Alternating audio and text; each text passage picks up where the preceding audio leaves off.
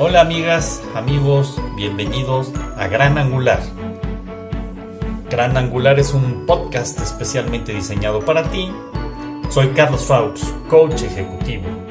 Gracias por estar de nuevo con nosotros. Comenzamos. En mi ventana y vuelvo a sonreír. Una nube tiene ganas de llover sobre mí. Y cuando empiezo a cantar, llega un aire de los días que me vieron llorar. Algo me hace temer cuando me pongo los zapatos que me hicieron caer. Mm. Pero vuelvo a recordar. Aunque un día sacuda el suelo. Aunque un mar me quiebre con la fuerza de un volcán. Aunque esté en el hospital, estalle el mundo entero. Eso ya me lo sé. Contigo yo estaré bien.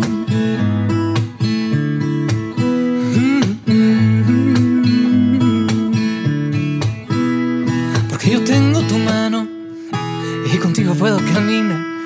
Porque si yo vivo en tus brazos, soy mucho más feliz que en Disneyland. Porque no fue en Cuba, ni en Barranquilla, ni haciendo yoga en el Taj Mahal. Y que me perdone a mí toda Bolivia, porque en tus ojos yo encontré la paz. Y aunque un día un terremoto me sacude el suelo, O aunque un mar me quiere con la fuerza de un volcán. Aunque esté en el hospital y estalle el mundo entero. Esto ya me lo sé. contigo yo estaré bien. Mm, estaré bien. Contigo yo estaré. Y cuando empiezo a cantar, me lleva un aire de aquel día que te pude encontrar.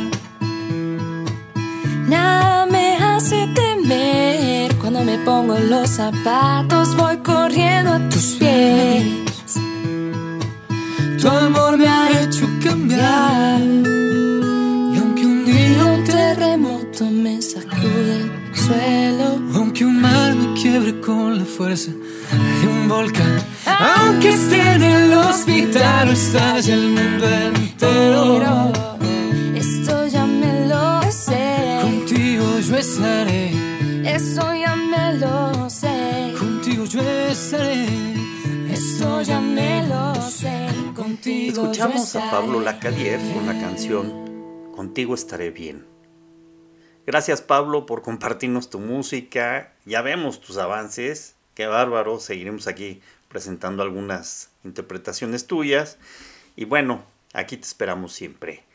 Y amigas, amigos, gracias por acompañarnos el día de hoy. Gracias por todos sus comentarios. Sin duda el tema de Juan Pablo Gallo ha sido un tema pues muy interesante, muy importante, controvertido porque pues de alguna manera eh, lo que nos ha estado platicando pues ha generado mucha reflexión, sin duda, y mucho interés en continuar escuchando la segunda parte de todas estas reflexiones de Juan Pablo y esta charla tan amena que nos está regalando. Así es que, sin más y con la idea de continuar a partir de donde nos quedamos en el muchas cosas podcast pasado, que te eh, continuamos con Juan Pablo. Muchas gracias, bienvenidos y adelante. economistas y vamos a ver de qué se trata, ¿no?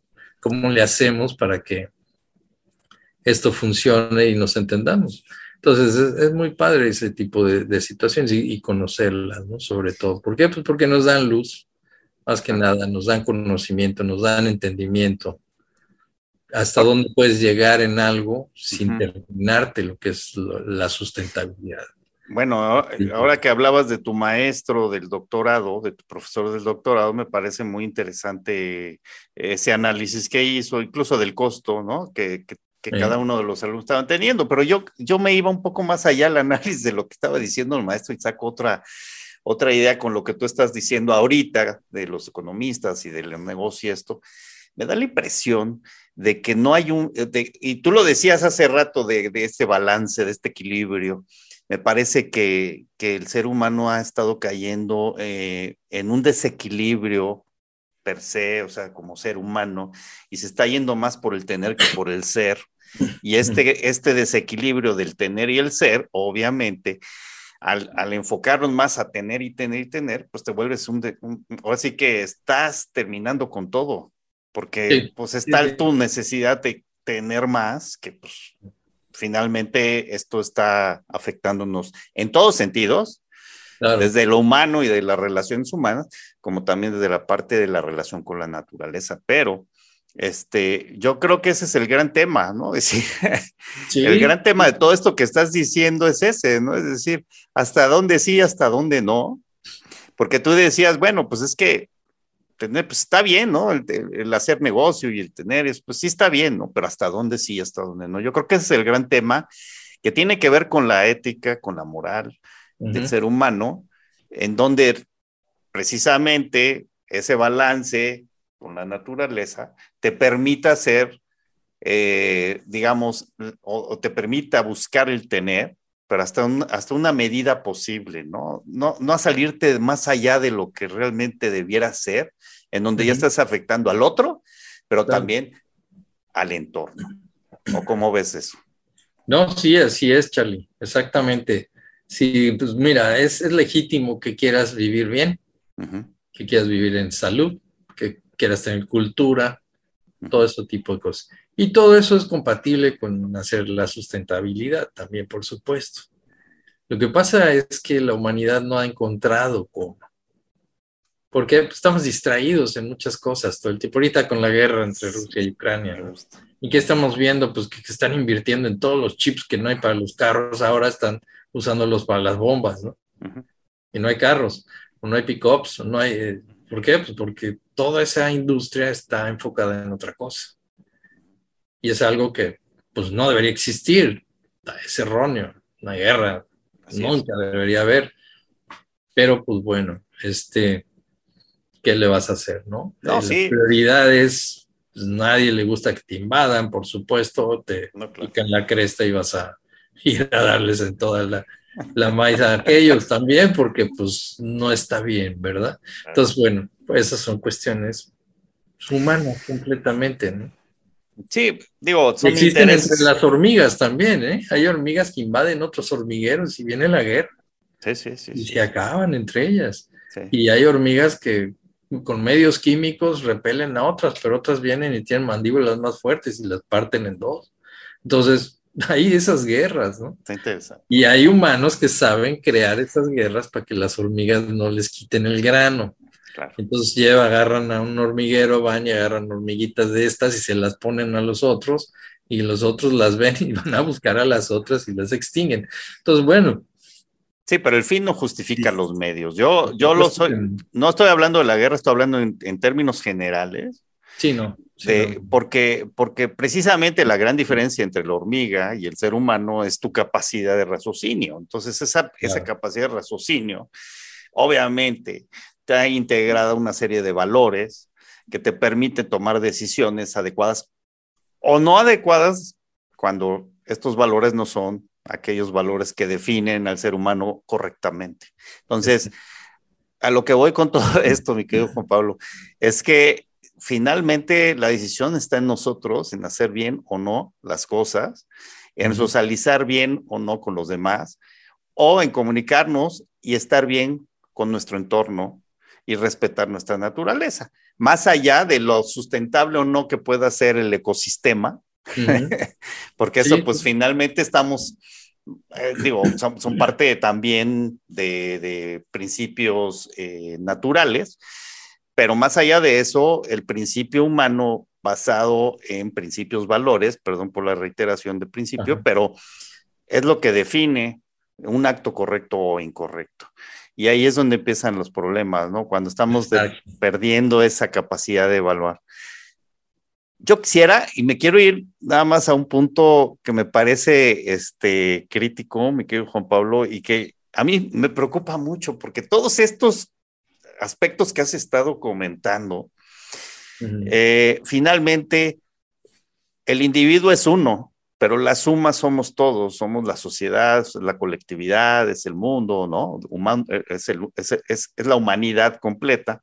Uh -huh. Y la suma si uno afecta a nuestro entorno, pues afectan muchos al entorno y entonces se empieza a complicar la situación. Esto que decías de los animales, de dejarles comer ¿no? y de respetar su entorno, pues sí, nada más que eso se lo puede decir a uno y a lo mejor uno lo entiende. El problema es cuando ya tienes un, un nivel de interrelación tan afectado que genera una complicación ya severa al entorno y al ecosistema, pero también digo obviamente a lo social, ¿no? O sea, en todos, siento que estamos viviendo un punto en donde, a diferencia de la época de las cavernas que comentabas, la misma comunicación está generando una dinámica de activación brutal en lo, y además de manipulación brutal en los seres humanos, que, que si de por sí es difícil el autocontrol, pues menos con esto.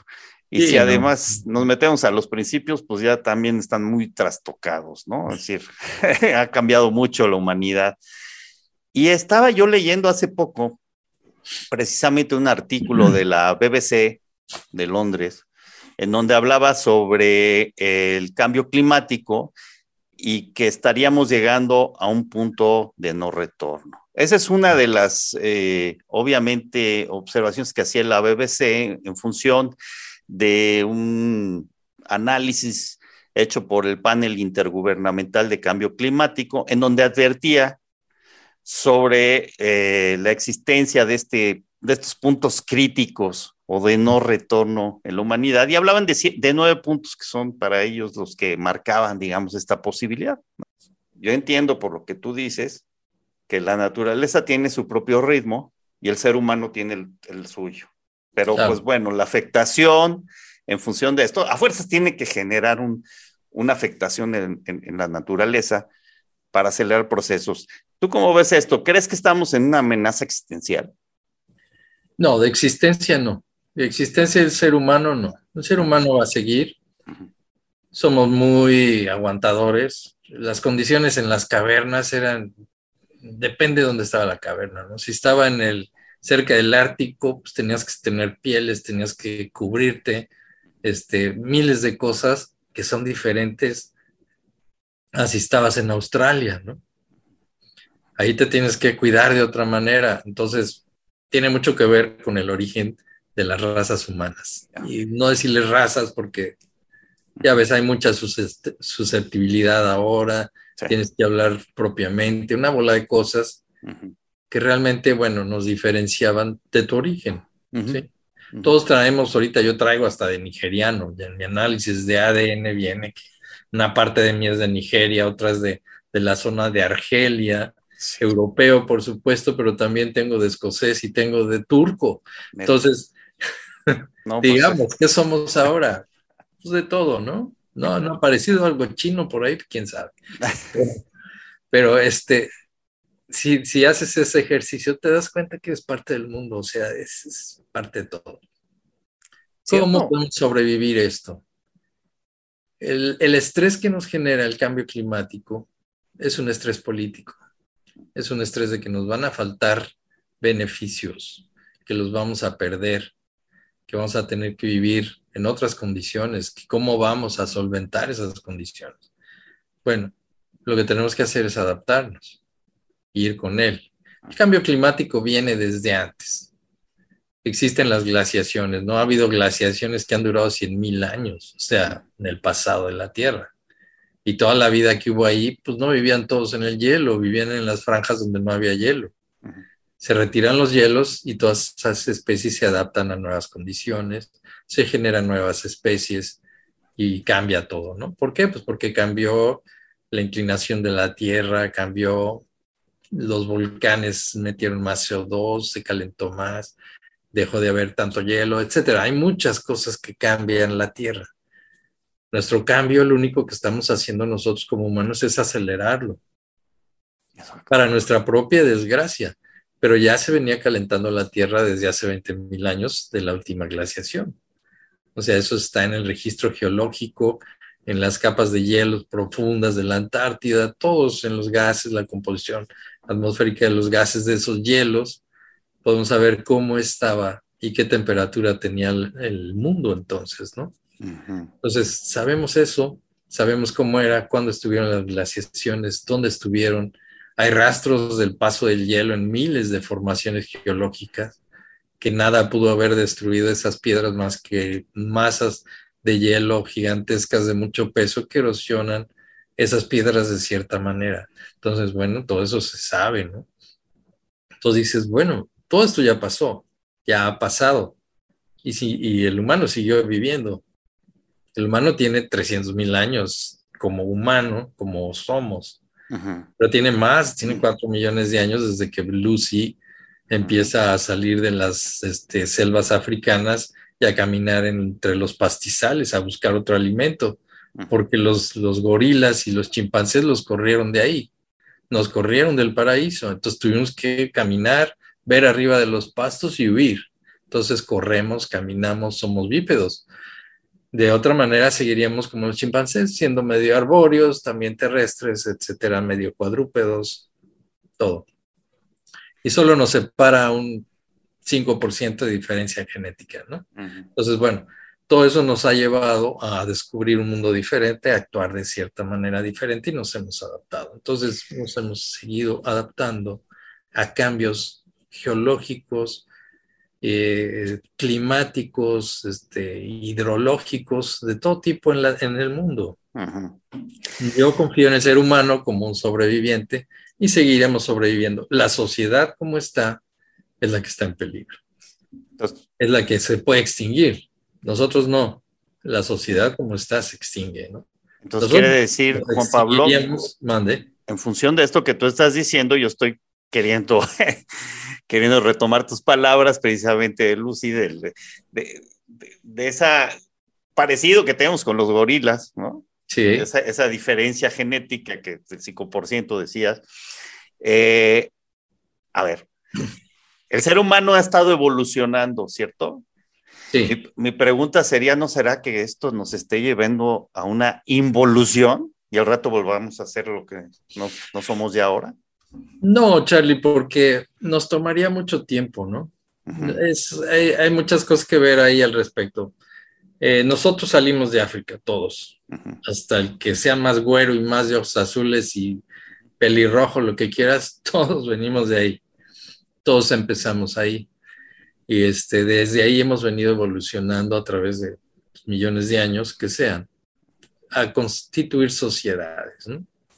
Los changos tienen sus sociedades, los bonobos, que son los gorilas más similares a nosotros, no, no gorilas, perdón, chimpancés, más similares a nosotros, más carnívoros que los chimpancés chimpancés, que también son chimpancés, pero tienen sus diferencias. Es hablar de, de dos especies diferentes de chimpancés, o hay tres especies diferentes de gorilas, o hay, hay varios, pero de humanos solo hay una, ¿sí?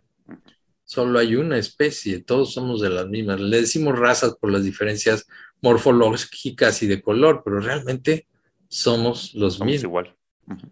Y somos, nos podemos este, tener, yo me puedo casar con una negrita y tener un hijo mulato, uh -huh. Uh -huh. pero no me puedo casar con una chimpancé y tener un hijo con ella porque no, ni siquiera puedo tenerlo, ¿no? Uh -huh, uh -huh. No son compatibles los óvulos con los espermas ni nada. Y eso que tenemos una diferencia genética pequeña. Entonces, no es, es ese okay. tipo de situaciones, ¿me entiendes? Sí. Solo hay una especie humana.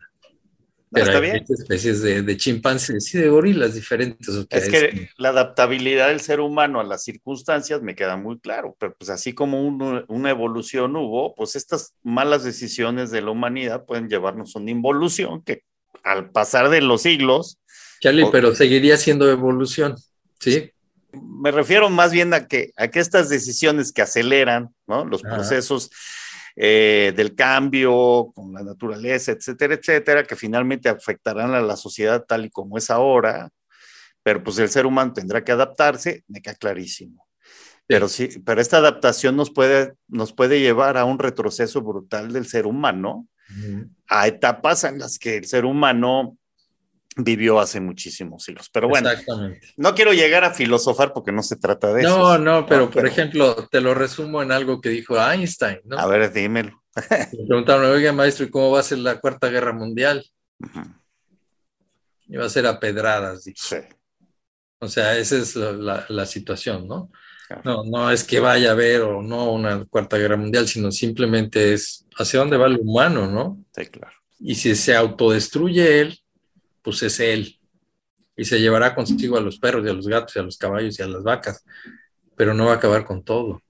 O sea, la tierra no va a quedar estéril, ni árida, ni nada. La naturaleza va a seguir.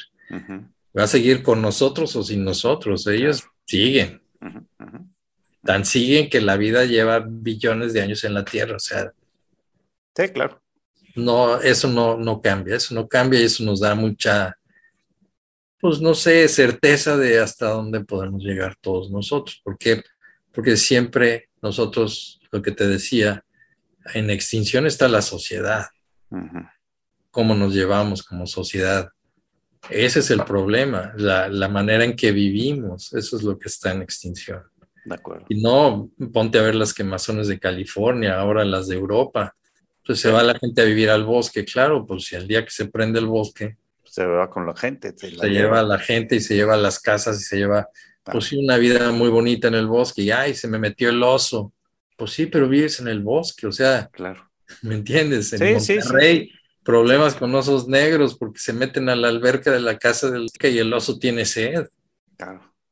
¿Por qué? Pues porque ahí vivía y pasaba un arroyito y ahora está una alberca con una casa y pues, se mete el oso. Claro. Entonces, dice, bueno, si no estamos dispuestos a compartirlo con ellos, pues bueno, no deberíamos vivir ahí, ¿no? De acuerdo. Pero bueno, de alguna manera el ser humano siempre ha vivido en esos entornos, porque pues ahí nació, y ahí creció, y ahí se desarrolló, ¿no? Lo que pasa es que luego se generó los centros urbanos, en donde excluyó a los animales, pero en realidad era el entorno del animal, ¿no? Entonces, pues, finalmente, más allá de las circunstancias, pues, son las decisiones del ser humano de Sí, ir a Sí. esos lugares, ¿no? Pero bueno. entonces, por, por ejemplo, aquí en, en, en Guaymas, donde tienen su casa, es- a mi casa de cada año entran víboras de cascabel, no adentro de la casa, al jardín, entonces hay que andar con cuidado, ¿no? Y tener animales que la sepan detectar, perros y eso, porque pues, cuando los niños eran chicos, Claro. una vez vino el de la pizza a entregar pizzas y la víbora estaba en la puerta, ¿no? Entonces, este, Ah, ya mi señora pues ya está tan hecha esto que pues salió con una escoba y correteó la víbora para afuera, o sea, Sí, sí. te adaptas, ¿no? No pasa más allá, no Qué va más allá porque sabes lo que hay y a lo que voy es decirte, si conocemos lo que hay, lo podemos manejar. Si podemos manejarlo, es para el bien de los dos, no nada más del humano. Hay que manejarlo en el sentido de que también la naturaleza pueda seguir su camino. Sí. Entonces, una vez que conoces, sabes del conocimiento y que desgraciadamente en estas sociedades modernas es este, el conocimiento científico, el conocimiento en sí solo está sataniza- satanizado, no, no vale la pena que conozcan, que se quedan tontos, mejor necesitamos obreros, no necesitamos científicos, no necesitamos... No, no, no está bien eso. Necesitamos seres humanos en su desarrollo pleno. No necesitamos, y si quieren ser obreros o si quieren ser científicos es su decisión, pero su desarrollo debería ser pleno.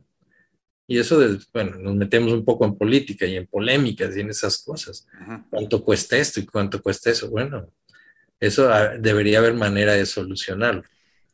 Siendo pensantes, hay que solucionarlo. Pero deberíamos llegar y tratar de tener el desarrollo pleno del humano. Y ahí eso nos daría todo lo que tú quieras para decir, vamos a la sustentabilidad, vamos. ¿Verdad? Entendien- entendiendo el desarrollo pleno como eh, la plenitud de tus posibilidades y De facultades tus para de capacidades, tus ¿verdad? capacidades, ¿no? Para, porque esta definición es luego de desarrollo también tiene mucho que desear, pero Claro, claro. en claro. este sentido, en este Sí, sí, sentido lo en ese sentido, Ok. sí. En el sentido no pleno de que comas todo lo que quieras y te vuelvas gordo, no. Sí, sí. Pleno en el sentido de que te desarrolles tú completamente como eres, con conocimiento, con todo lo que quieras, con cultura, con salud, sí, con todos los beneficios que puedas tener, pero que tengas que ver cómo lo haces para que sea sustentable. Claro. Ahorita estamos con miles de millones de, de humanos, problemas a largo plazo, problemas de satisfactores, problemas de salud. Acabamos de pasar la, la pandemia, es que otra muestra tenemos de que no es sustentable el asunto, ¿verdad? Por supuesto. Entonces, ¿por qué? Y, la combatimos y salimos adelante. Bueno, eso quiere decir que el humano es maduro en muchas cosas.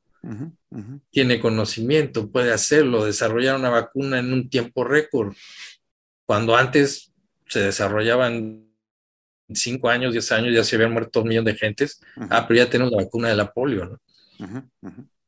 Sí, sí, sí, sí, perfecto. Ahora la tenemos a meses de que se declaró la emergencia. Realmente fue poco tiempo, ¿no? Ni siquiera al año. O sea, ya quiere decir que el avance científico es significativo, ¿no? Es muy importante. Definitivo. El chiste es que alcance para todos. Bueno, esa es la otra, ¿verdad? Porque tampoco es, no es muy justo, ¿no? Porque la ciencia no es justa, lo que es justo debería ser el proceso, como dices tú, de la política para que la distribución fuera la correcta y adecuada, que sería lo ideal, ¿no? ¿Que cuesta mucho hacer una vacuna? Pues sí. ¿Que cuesta mucho tener especialistas que sepan qué están haciendo para poder darle en la torre a través del DNA a la vacuna? Es carísimo, o sea, es muy caro. Claro. Pero se logra, ¿no? Y se logra porque de repente hay gobiernos que dicen, ok, yo le meto miles de millones de dólares y tú desarrollala, luego vemos cómo la vendemos, pero ahorita hay que salir de esto, ¿no? Claro. Y salimos. Y salieron muchos y la competencia y lo que quieras, bueno, está bien, qué bueno. Salimos adelante, está bien. Entonces, bueno, ese tipo de, de cositas son significativas e importantes a nivel humano porque te dan un poco de fe, ¿no? En el humano, dices, ¿eh? sí salimos, no pasó nada, o sea, estuvo bien. Este, murieron muchos, pero no murieron tantos. Claro. No supimos cuántos realmente se podrían haber muerto más de no haber sido vacunados. Ah, claro, claro, Pues eso nadie lo dice, pero realmente podríamos hacer proyecciones de con vacuna y sin vacuna y veríamos que la mortalidad ahorita estaríamos en 30 millones de seres humanos. Sí, fácil. Fácilmente. ¿Por qué? porque no hubo cómo. Entonces, y somos tantos más que en la fiebre este, española de 1818, 1918, perdón, que mató a muchísimos, pero no, no tuvo control, pues. Sí, claro. Las pestes de antes también igual. no, no había control en eso. Oye, Juan pues Pablo. ahora tenemos ese tipo de controles y son pues, logros humanos, por supuesto. Claro. muy, muy buenos. Oye, Juan, eh, Juan Pablo, muchas gracias. Mira, este, híjole, yo creo que nos, nos estás dando varios mensajes importantes que, que, que, pues hay que reflexionar. Creo que vale la pena mucho que lo hagamos, amigas, amigos. Quiero decirte, Juan Pablo, que nos escuchan de todas partes del mundo, que esa es una, una ventaja de este, de este medio y que igual que en Argentina nos escuchan en Canadá o en Europa o en Asia o en África y entonces esto nos da también una posibilidad de llegar muy lejos con los mensajes que vamos nosotros dando. Me gustaría, si tú me lo permites, antes de, cerrar, eh, Juan Pablo, ¿qué, mensaje pudieras darle a la gente respecto a este tema del, del medio ambiente, del cambio climático? y nuestra relación con ella, en función de todo lo que has dicho, ¿qué mensaje pudieras darle a la gente como para cerrar esto? Bueno, antes que nada, eh, es muy importante que, sepamos diferenciar las cosas, ¿no? Es, es, difícil entenderlo a veces, yo lo entiendo bien porque estamos al día a día, necesitas comer, necesitas trabajar, estás con el estrés, los niños a la escuela, este, se me enfermó el otro, no tengo tiempo y lo tengo que atender, ¿no? Y, y por otro lado dices, ya no me alcanza la lana, ¿y ahora qué hago? Entonces, esas son las cuestiones bien humanas, diarias, o tienes el satisfactor también, ahora sí me voy de vacaciones a no sé dónde, ¿no? Y me la voy a pasar a todo dar porque ya estoy cansado del estrés también. Entonces, ese tipo de cosas hay que saberlas diferenciar. Vivimos en un mundo donde la sociedad está estructurada de cierta manera y nosotros como personas así puntuales no podemos cambiarla. Podemos ayudar al cambio cuando somos muchos y cuando podemos ejercer el voto, el diálogo, los cambios, la necesidad este, de cambios, etcétera. Cuando podemos hacer eso, bueno, ya tenemos una fuerza, ya la conciencia de la gente es diferente, van por una cosa importante y se hace, ¿no? Lo malo es quedarnos dormidos, no ver lo que está pasando. No es que nos vayamos a morir nosotros por el cambio climático, quizás nuestros descendientes, pero que nos vamos a adaptar, nos vamos a adaptar, que vamos a, a revertirlo quizás más adelante. Estamos yendo en ese camino de entender, conocer, saber, antes no sabíamos nada, hace 20 años comienza todo esto, 30 años a lo máximo. Empezamos a ver que esto viene cada vez más rápido, es una bola de nieve gigantesca que no vamos a parar. Y luego de repente sale un volcán por allá, el monte Pinatubo en 1989 en las Filipinas, que nada más las exhalaciones de CO2 que hizo es lo mismo que ha hecho toda la historia de la humanidad en la era industrial. Y es un, un volcán que cinco semanas, siete semanas, le dio a la Tierra un spin más rápido de velocidad de calentamiento. Entonces, no estamos solos haciendo nosotros esto, es un camino que lleva la Tierra. Vamos ahí. Por más que lo paremos, pues quizás llegamos a revertir algo, pero la Tierra va hacia el calentamiento global. La Tierra sola, ella sola va para allá tiene sus ciclos, está cumpliendo un ciclo.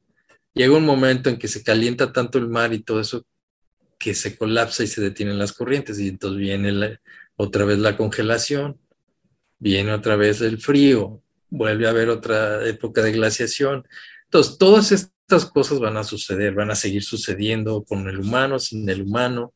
Este, vendrá un enfriamiento global después y luego otro con el calentamiento global lo más bueno de todo esto es que tenemos historia y lo vamos conociendo y vamos sabiendo. O sea, las generaciones futuras en el año 3020 van a decir, híjole, esto se los llevó la trampa porque no entendían cómo era la cosa. Pero ahí viene de nuevo, ya sabemos cómo lo estamos haciendo, ¿no? Entonces, bueno, pueden ser ese tipo de situaciones.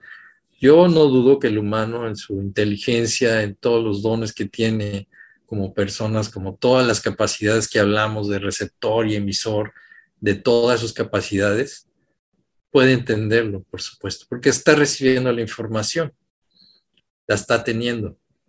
A veces viciada por políticas, por este, habladores, hay de todo en esto. Y hay cosas que son, pues son estructuralmente de la tierra. Ella lo está haciendo, nosotros vamos ahí, hay que ver cómo lo hacemos lo mejor posible para que no nos afecte. ¿Qué es lo que le está doliendo a la gente? Que nos afecte en nuestra economía, en nuestro dinero, en que nos va a dar más calor y a ver cómo le hacemos. Bueno, va a haber mejores aires acondicionados probablemente, habrá otro tipo de, de, carreteras, ¿no? Por ejemplo, cómo se adaptan los pueblos escandinavos al frío. Pues bombean agua caliente en las tuberías que tienen por abajo, ¿no? y calienta el municipio, calienta todas las casas de un pueblo. Y no necesitas tener gas ni nada, te la calientan allá y te la mandan a tu casa y tú ya nada más le abres la llave y te calientan la casa. Ok, perfecto, qué padre, se puede, ¿no? ¿Por qué no hacer un aire acondicionado así? Pues puede ser. Entonces, hay muchas cosas que vamos a desarrollar. Eso no cabe la menor duda. Que, que, van a venir los vehículos eléctricos, los solares, todo eso llegará en su momento, llegará bien y nos dará otras perspectivas de las cosas. Pero lo más importante para afrontar esto es la educación, ¿no? Exacto. Es la educación el que se les enseña a todos, sobre todo a los chavos jóvenes, que a los niños se les puede decir y se enamoran de estas cosas y son pro todo este cambio, que hay que proteger las cosas, todo eso es muy bueno. Pero los actuantes, los que van a cambiar su vida, son los chavos que son adolescentes, ¿no? Preadolescentes y adolescentes. Ellos deben estar enterados de esto. Ellos deben ver cómo viene la cosa porque ellos la van a tener que mantener. Claro. O la van a tener que vivir. Nosotros ya ahorita ya de alguna manera vamos de salida. Eh, va a subir el nivel del mar dentro de 30 años, no lo vamos a ver. Dentro de 100 años, quién sabe. Entonces, no tenemos nada de ese tipo de situaciones que va a pasar. ¿Cuánto va a costar mover una ciudad en, Europa, Ámsterdam, hacia arriba? ¿O cómo le van a hacer? Porque se va a subir el nivel del mar y todas las vallas que le pusieron al mar las va a rebasar. Entonces, bueno, no sé.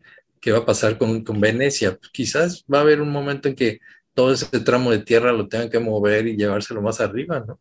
Pues, pues que se puede hacer si podemos enderezar la Basílica de México y otras cosas que están chuecas, son miles de toneladas de peso, pues que no se puede hacer otras cosas.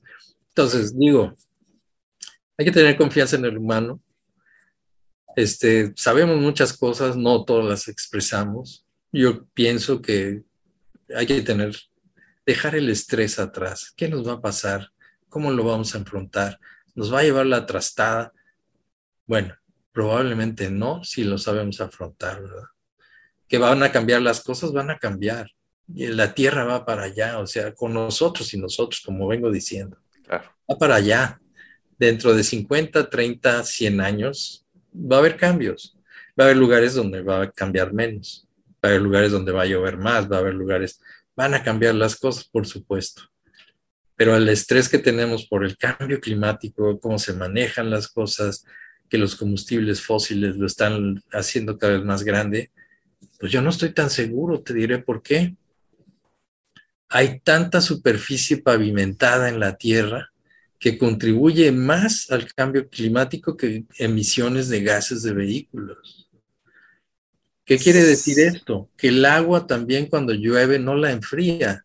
¿Por qué? Porque no permea y corre y se va y se va al mar y se saliniza. Entonces es agua que ya no puedes usar.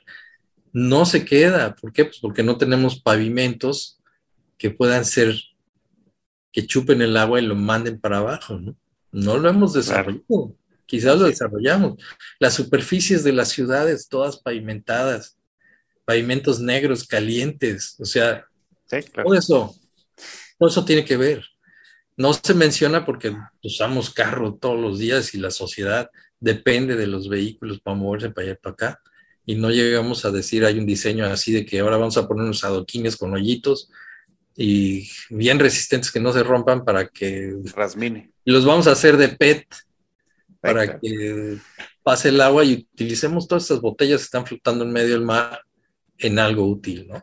Eso es lo que hay que desarrollar, eso es lo que hay que ver hacia dónde podemos ir. Y, lo que uno, en, en, en, medida de lo posible, pues tenga una mejor relación con el entorno y con los demás, porque finalmente es eso. Y más allá de, tienes toda la razón, esto de los pavimentos, todo que no se toca, no se habla, pues no, porque hay beneficio, sino pues estaría ya haciendo cosas, ¿no? Que sí empiezan a haber tecnologías, pero bueno, falta todavía.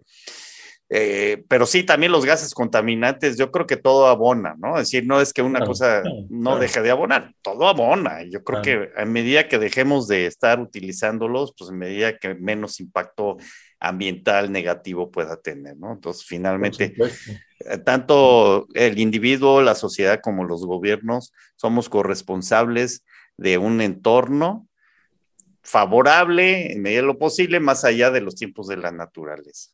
Juan Pablo. Sí, así es, Charlie. Muchísimas gracias por este momento.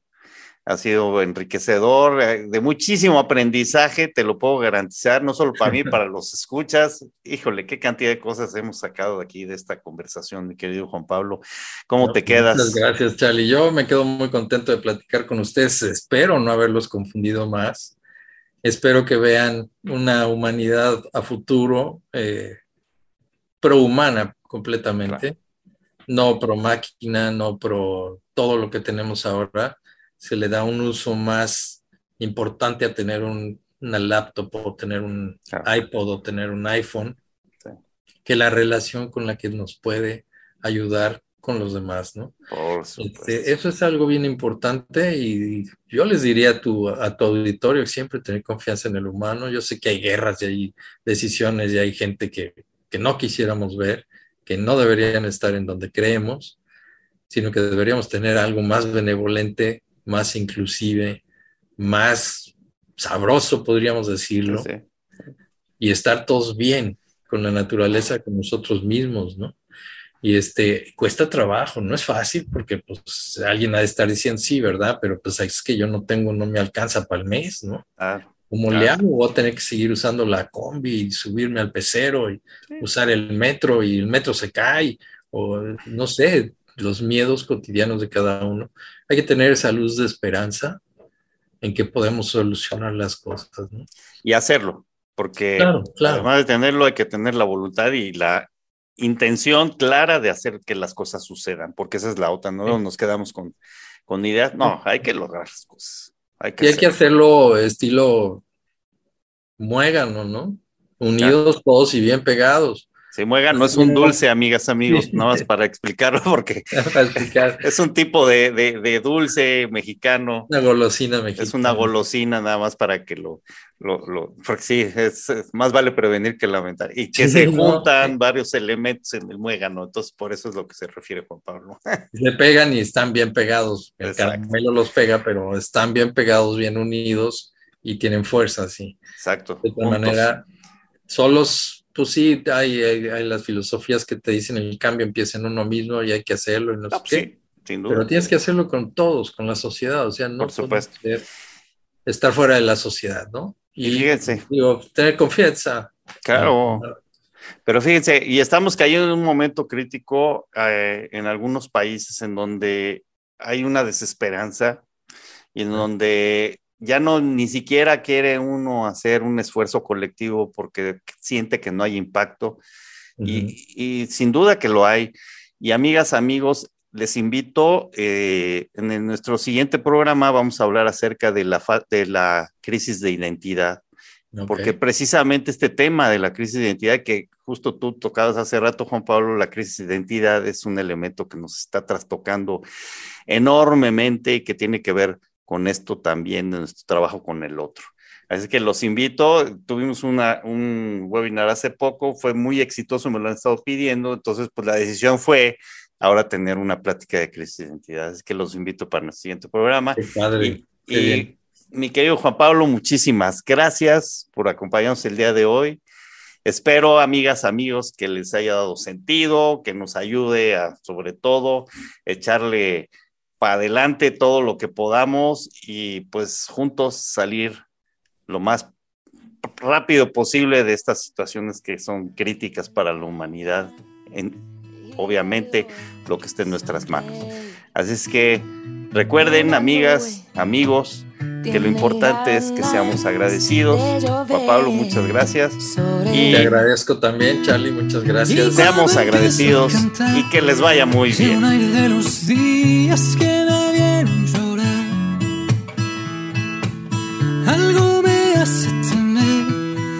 Pongo los zapatos que me hicieron caer. Mm, Pero vuelvo a recordar. Aunque un día un terremoto me sacuda el suelo, Aunque un mar me quiebre con la fuerza de un volcán. aunque esté en el hospital, estalle el mundo entero. Eso ya me lo sé. Contigo yo estaré bien.